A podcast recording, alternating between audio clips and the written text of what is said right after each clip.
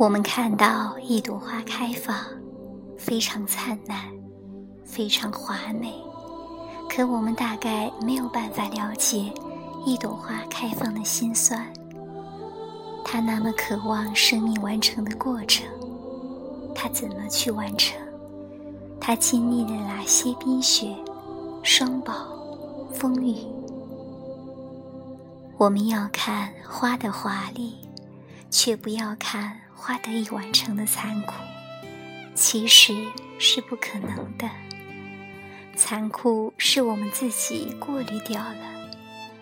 我们抱着一个小宠物的时候，当然感觉不到残酷性。可是当我看到一个温柔的人抱着一个小宠物，常常会有一种难过。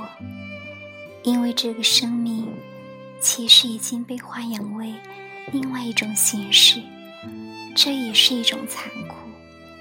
一个生命只要有生态上的改变，必死无疑。我们没有给他任何自由意志，我们也没有给他求生的可能。农业文化到最后是相濡以沫的状况。当灾难来临。你会感觉到巨大的无助、无奈，生命个体的强度也无济于事。所以，我们处在一个巨大的矛盾之中，就是生命的个体强度跟群体的相互依赖感之间，常常找不到平衡。为什么会出现一个唐朝？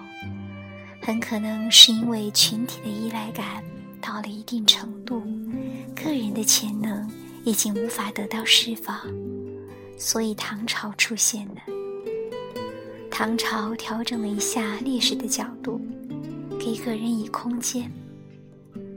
武则天、唐太宗、李白这些人得以出来，不用担心个性的解放会给社会造成大紊乱。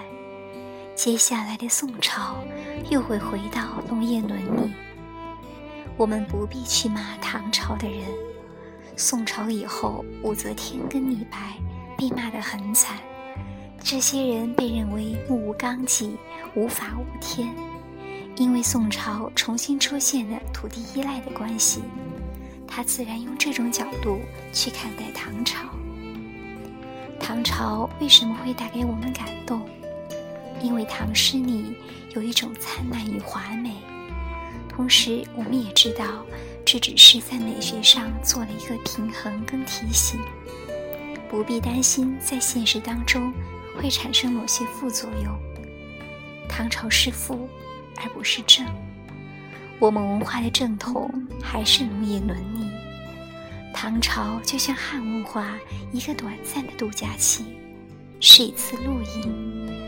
人不会永远露营，最后还是要回来，安分的去遵循农业伦理。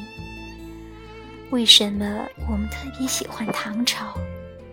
因为会觉得这一年回想起来，最美的那几天是去露营和度假的日子。唐朝就是一次短暂的出走。我常常跟朋友们说，在农业伦理里。受不了的时候，就出走一下，去唐朝过两天再回来。我一直觉得《春江花月夜》是初唐气派最辽阔的一首诗，希望跟大家交流这首诗所表现的真正的宇宙意识。